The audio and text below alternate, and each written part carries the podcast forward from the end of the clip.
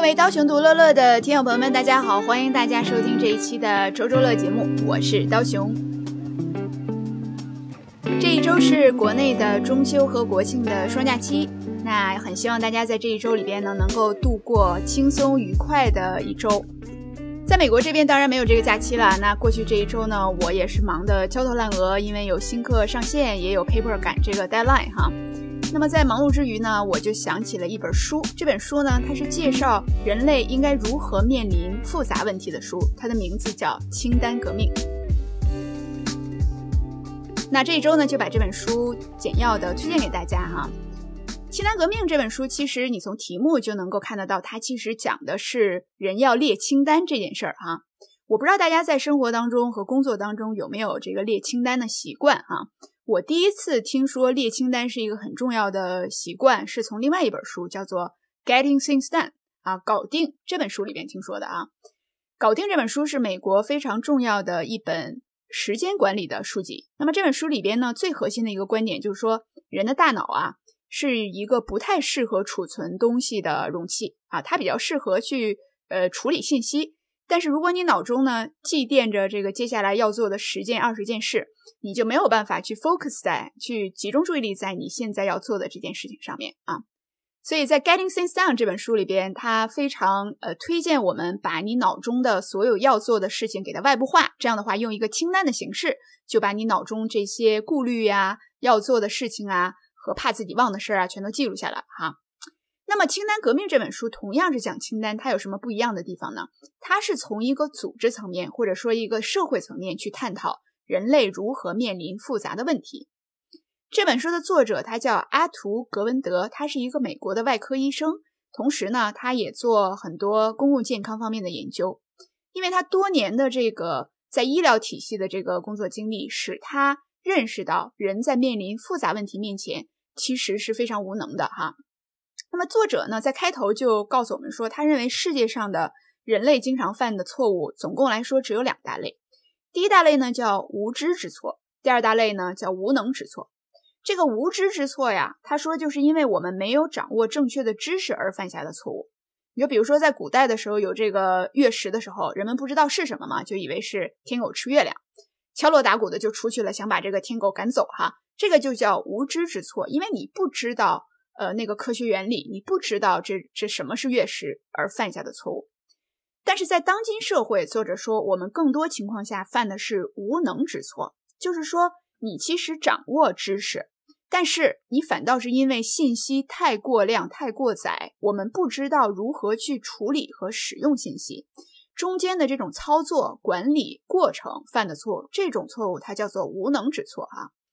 那么他认为在医疗体系，那么在很多的科学技术领域，现在犯的大多数的错误都是无能之错了。因为我们的信息啊，我们的科学啊，我们的技术啊，已经发展和积累到了很高的程度，所以很多情况下并不是因为我们不知道，而是因为我们没有办法把事情做好，即便我们知道那个事情是怎么回事儿哈。那么，比如说在书中，作者就从这个医学的角度出发，他就说这个。在外科手术里边，手术的程序其实是异常复杂的，对吧？所以呢，医护人员犯下这样或者那样的错误，其实是不可避免的。那么，在这种压力重重的这种环境当中，你到底如何能够去避免因为在操作上不当，使得患者丧命的这样的事故啊？那比如说，作者在这里就举了一个例子，就是心脏急救检查这件事情。那么，无论是在美国还是在我们国家，其实每一年有大量的这种。心脏的急救的操作，比如说在一家普通的医院里边要做这个心脏急救检查，这所有的步骤你要在九十分钟之内做完才是有效的嘛？那在九十分钟之内能够顺利成功的做完的概率是多少呢？在美国，在二零零六年的时候，这一概率还不到百分之五十啊，而且呢，这还不是什么特例。那么这一类的失败呢？作者说在医院里边是司空见惯，而且有研究发现，至少有百分之三十的美国的中风病人，百分之四十五的哮喘病人，以及百分之六十的肺炎病人没有得到妥善的治疗。那么作者就说，他花了很多的时间去想这个现代医学在面临困境和压力的时候，到底都是由什么原因去造成的啊？他就发现呢，主要的原因并不是因为缺少资金。并不是因为政府的介入或者说是法律的诉讼啊，那么而是呢，现代科学的复杂性使得我们在运用复杂知识的时候会面临这种紧张、压力和无力感。而且他说，这类问题不止发生在美国，在全世界各地都会出现这种现象哈。也就是说，在人类现在所犯的这种实践领域里边，知识及其复杂性已经与日俱增。使得人们更多的犯下这种无能之错。那这里边他就举个例子哈，他说我们的身体啊，能够以一万三千多种现在已知的不同方式去出现各种问题。那么在这个 ICU 里边呢，每位病人平均二十四小时要接受一百七十八项不同的护理操作。你可想而知，这每一项操作其实都有它自己的流程，而且你中间可能有一个步骤。一个操作失败了、失误了，那么这个人的性命就有可能不保。这是一件多么复杂的事情啊！人类是面临着多么大的压力，在做监护病人和治疗病人的这件事情哈。那么怎么办呢？在这么复杂的问题面前，作者提出的一个答案就是清单革命哈。那么这里边呢，作者举了一个具体的例子，在二零零一年的时候，这个约翰霍普金斯，也就是美国最好的一家医院啊，有一位重症监护的专家，他决定试验一种为医生准备的一个清单，而且呢，他并没有把这个重症监护队的在一天里边你要做的所有操作都写在这张清单上，而是在数百种必须要做的操作里边，他选了一些进行试验啊。比如说是这个防止中心静脉置管感染的一些步骤啊，他写的这个清单上面就会有这种：一、用消毒皂洗手消毒；二、用氯己定消毒液对病人的皮肤进行消毒；三、给病人的整个身体盖上无菌手术单；四、戴上医用帽、医用口罩、无菌手套，并穿上手术服啊。大家能听到都是这种比较简单的，而且听上去非常常规化的这种操作，对吧？哎，但是这个清单的作用就是，它能够提醒这些医生和护士去按照这每一个步骤去做。那么随后的这个一个月里边呢，他还要求这些护士和医生之间，在对方如果没有做到上面这个清单的步骤的时候，互相去提醒啊。那么有的时候，如果医生跳过了某个步骤，允许这个护士直接上去拦住医生，说不行，你必须要做刚才的这个步骤。那么最后呢，就产生了很大的效果，就是这个实验结果发现，插入中心静脉置管十天引起的感染率从之前的百分之十一下降到了零啊，所以这个比率是下降的非常大。而且在使用了这个清单革命的十五个月之后，只发生了两起置管感染啊。那么这个统计显示呢，在约翰霍普金斯医院，清单的实施共防止了四十三起感染。和八起死亡事故，而且为这个医院节省了两百万美元的成本。那听起来一个很简单的清单，居然能够节约和节省这么多的人力财力和拯救这么多的性命，哈，所以是一个非常呃惊人的研究结果。那么在这个书里边，作者其实还不止引用了关于医院的一些数据，他还讲到了建筑业，比如说建筑，我们知道要建一个摩天大楼。它所需要的各种工种啊、技术啊，呃，从多个领域和专家里面的合作其实是非常多的。那么作者去考察这个建筑行业的时候，就发现他们频繁的使用清单这件东西，而且他使用团队合作，就是我们大家互相之间我们会 check 彼此哈。你如果没有按这个清单去做，那么我就要提出来。这样的话呢，保证建筑的每一个步骤都能够按照规定的应该做的事情去做啊。那么作者就举例说，美国呀，每一年发生的严重的建筑事故只有二十起，就是意味着建筑行业每年的可避免严重事故发生率还不到百分之零点零零二哈。所以你想，这么多的摩天大楼平地而起，居然它的事故率如此之低，作者就发现说，这种团队的力量，这种使用清单的方法，呃，是大大降低了建筑业的出现的错误的几率。那么，《清单革命》这本书里边，作者还举了不同领域的例子，而且他具体介绍了在你列清单的时候的六个要注意的事项。那么，大家感兴趣的话，可以把这本书找出来读一下哈。我觉得对于呃做管理的人、设计组织流程的人、搞运营的人来说，应该都是非常的有帮助的。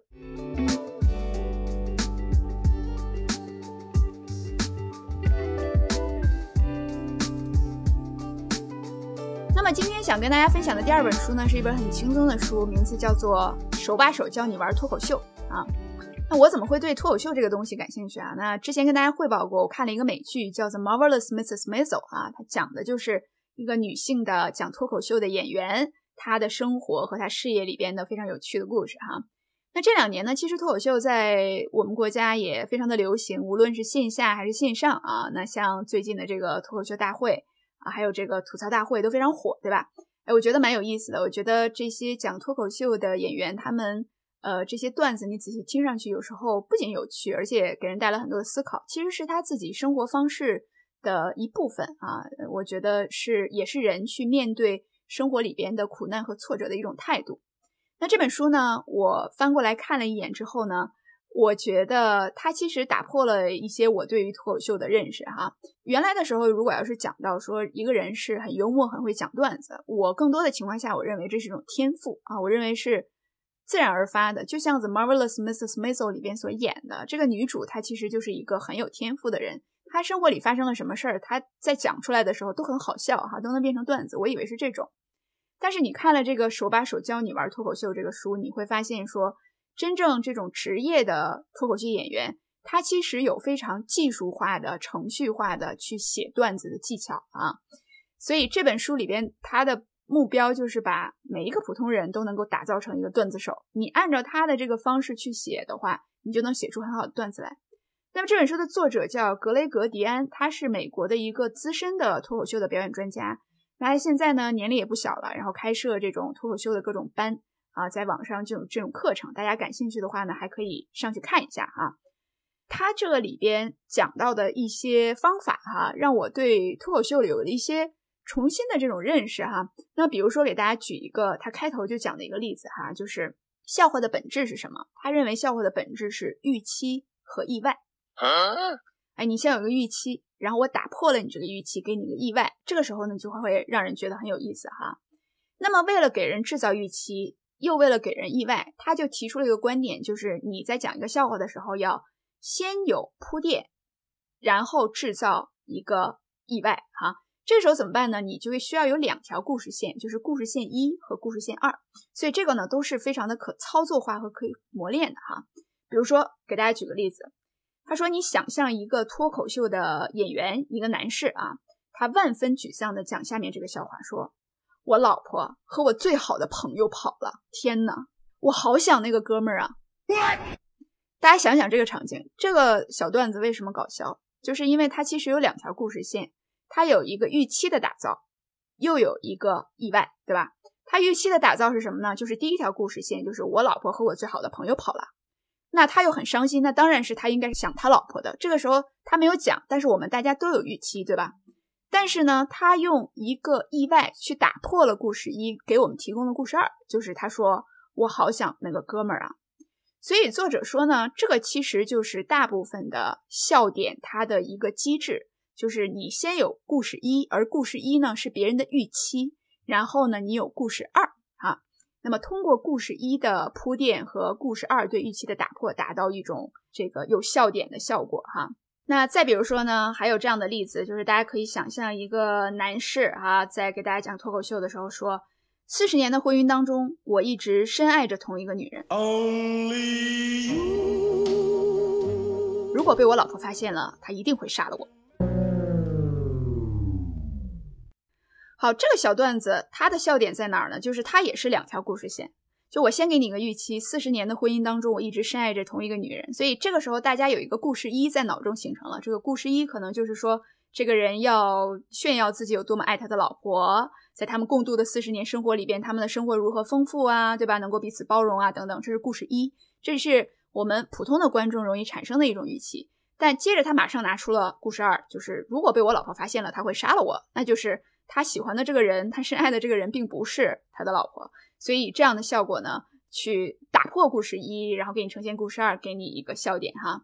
所以这个就是让我觉得说，哎，这蛮有意思。就是分析起来，其实人觉得什么东西好笑，也是有它背后的这种原理和它的规律存在的哈。再比如说呢，这本书里边他会讲到说，呃，有一个办法叫做笑话勘探器。当然，这些都是针对专业的脱口秀演员啊，他们其实常年有这种大量的写段子的需求。那我们这些普通人其实用不着笑话勘探器的，对吧？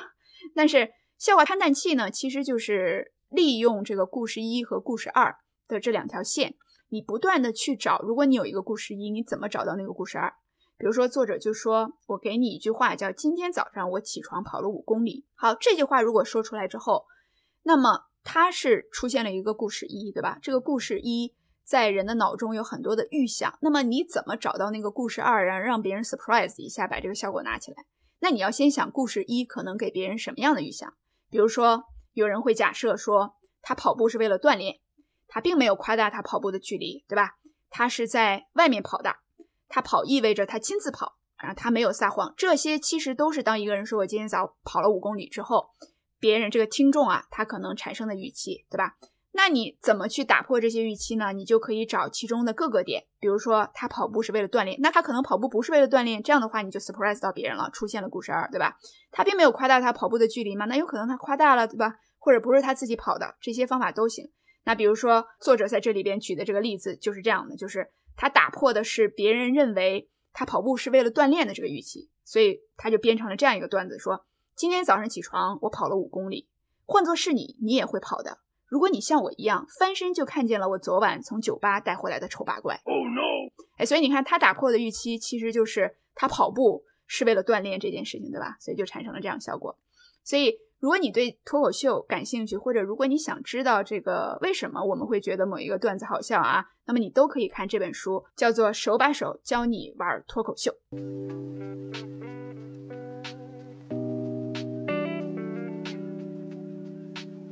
今天想跟大家分享的第三个资源呢，是在一席上的一个演讲，是由北京师范大学心理学教授彭华茂老师所做的关于老年心理的一个演讲。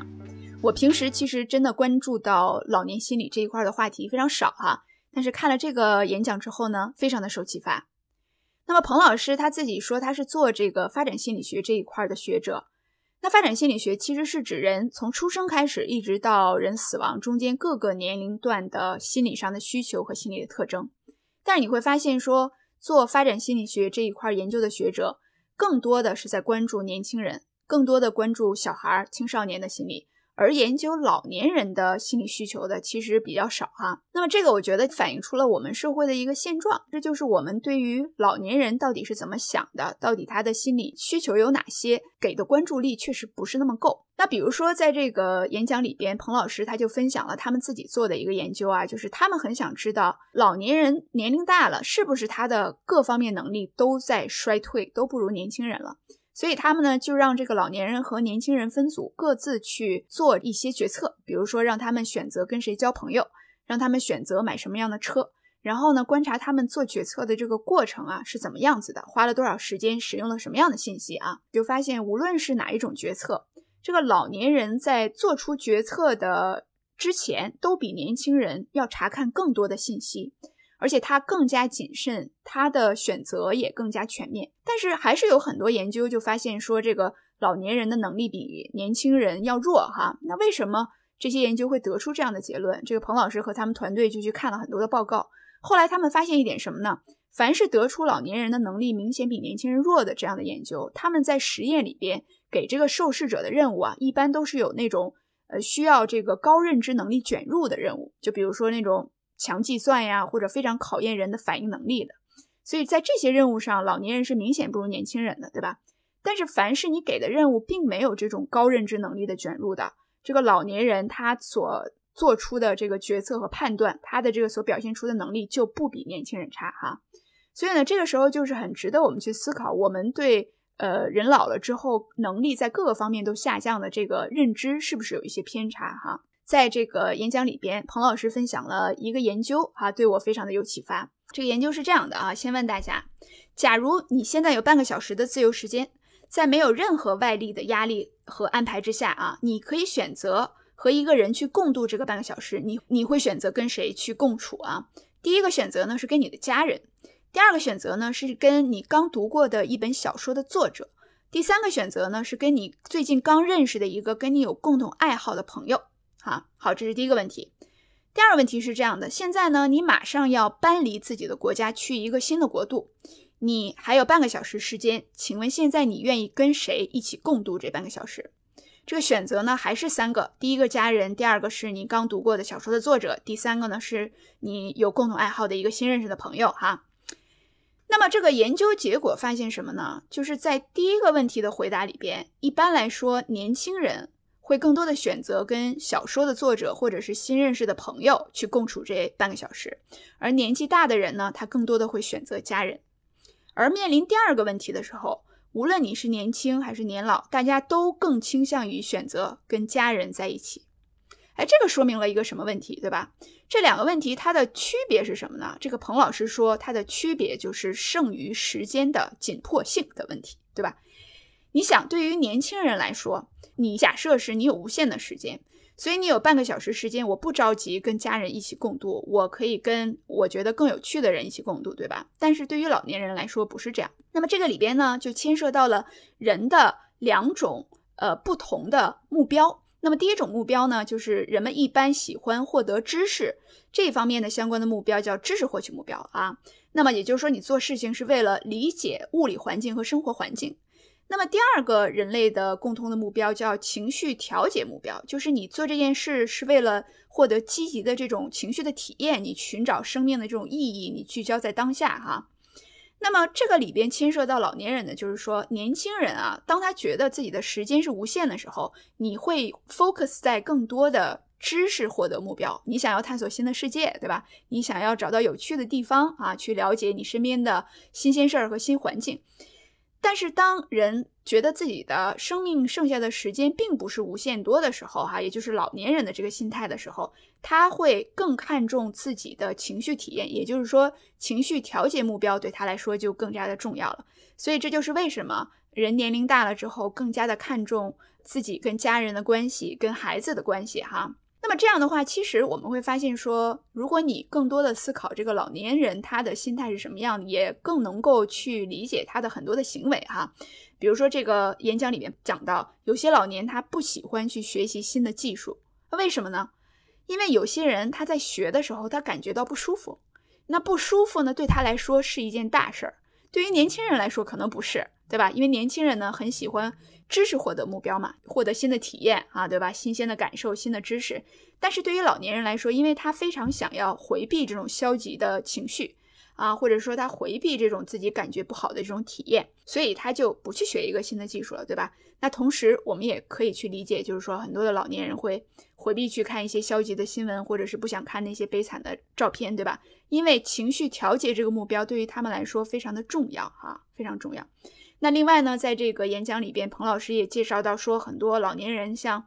经常这个受骗呀，比如说买保健品啊，啊，或者是说他们这个显出了这种抠门的这种表现呀，其实背后都是有他自己的这种。心理上的需求的老年人的心理需求是什么呢？就是他会有孤独感，他希望有别人关注哈，希望有这个能关心家人的机会哈，他还希望获得这种掌控感。而这个骗子，他们嘴是特别甜的嘛，那非常会说话，那这样的话呢，老年人就听了之后感受非常好了，所以呢也非常容易上当受骗哈。那么，所以整个的这个演讲看下来，我觉得让我重新去思考，我们每个人都会有的那一天，就是人老了之后，我们。其实会如何面对这个世界，以及去如何面对世界对我们自己的一个反应，对吧？也确实是关于老年人的这一块的关注，我觉得也一直以来就是比较少。所以，我们有些时候对我们的父母跟我们的长辈之间的很多误解，其实是互相之间去理解背后的这种心理机制和心理需求的一种不足够哈。这样的一个一席的演讲也不是很长，大概三十多分钟，在这里推荐给大家。好，这个就是我们这一周的刀熊独乐乐节目。那在这里边，感谢大家的收听，希望大家这一周愉快。我们下一周再见。